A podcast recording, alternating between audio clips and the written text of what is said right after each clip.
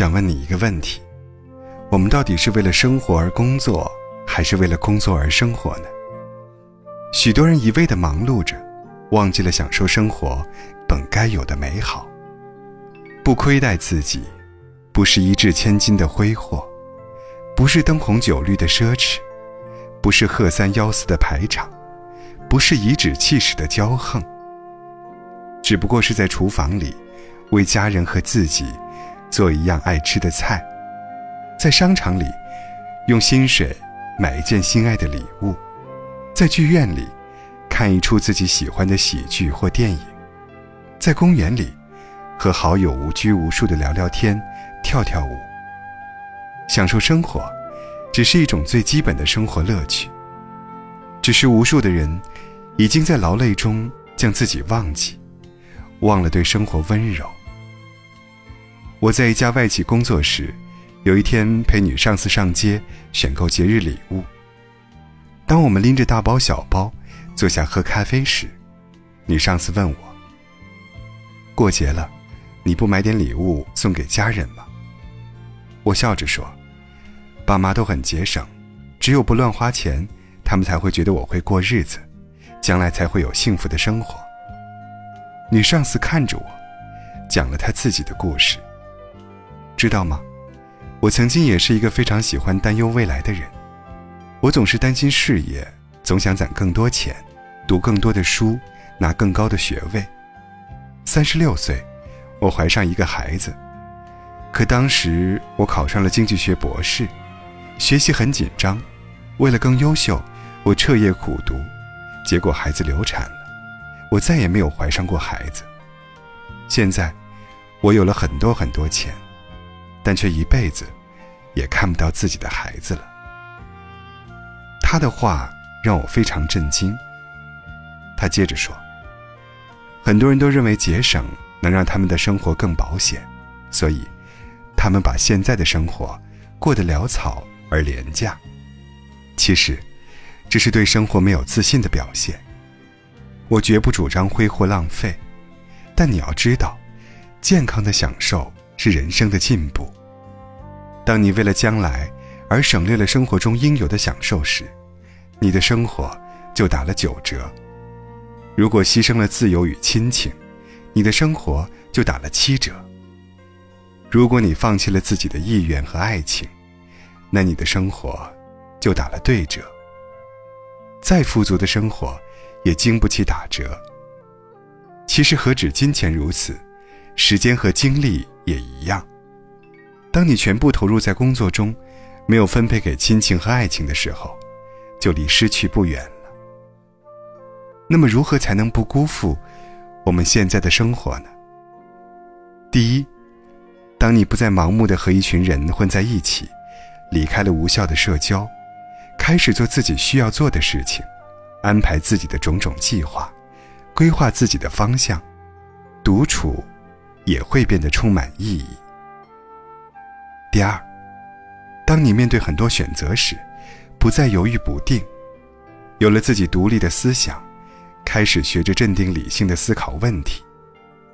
第三，当你开始有条不紊地安排自己的生活，工作之余和三五好友健身、旅游，利用周末。去培养一个自己喜欢的兴趣爱好，写写书法，跳跳舞，充实的生活会把自己带入一个更喜欢的世界。第四，当你在上网或阅读时，会把侧重点从娱乐杂谈转移到新闻国事、经济发展趋势的版图。娱乐杂谈永远是用来开怀大笑的，而新闻国事，则是提高个人认知程度。以及爱国的表现。第五，当你在饮食习惯上越来越重视食物的质量，养生之道的念头闯入脑海，坚持吃早餐，每天坚持锻炼身体。俗话说得好，“留得青山在，不怕没柴烧。”这个道理，恐怕无人不知吧。第六，当你再次被人问到爱情、友情，亲情三者的分量时，首先想到的，应该是家中的亲人，血浓于水，是千古不变的真理。第七，当你在遇到不顺心的事情时，不再是用流泪来解决问题，眼泪能冲刷的，永远是面容；能改变现状的，只有行动。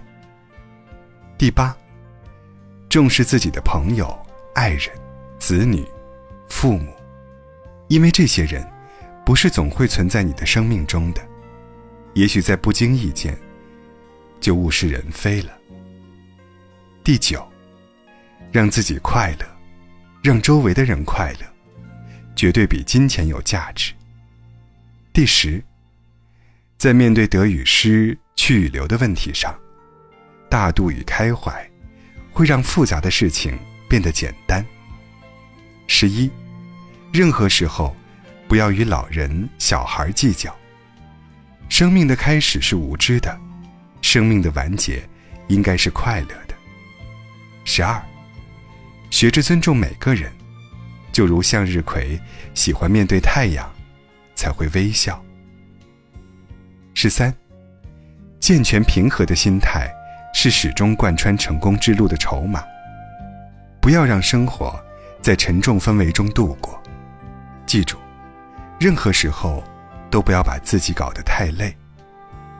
十四，自信的生活，开心的笑，成功与快乐并驾齐驱，不以物喜，不以己悲。十五，淡忘仇恨，春暖花开。心有多大，舞台就有多大。有人曾说，每一个不曾起舞的日子，都是对生命的辜负。岁月匆匆，往事如烟，走过的路，难以从头再来。人活着，就是一种心态。把宝贵的时间，用于长见识、增阅历，善待自己，善待家人。善待友人，万事做到尽职尽责，懂得感恩，不亏待自己，其实就是换一种轻松的活法。不为名所累，不为情所困，不求大富大贵，只求健康舒心。即使每天工作繁忙，也可以静下心来，慢慢体味。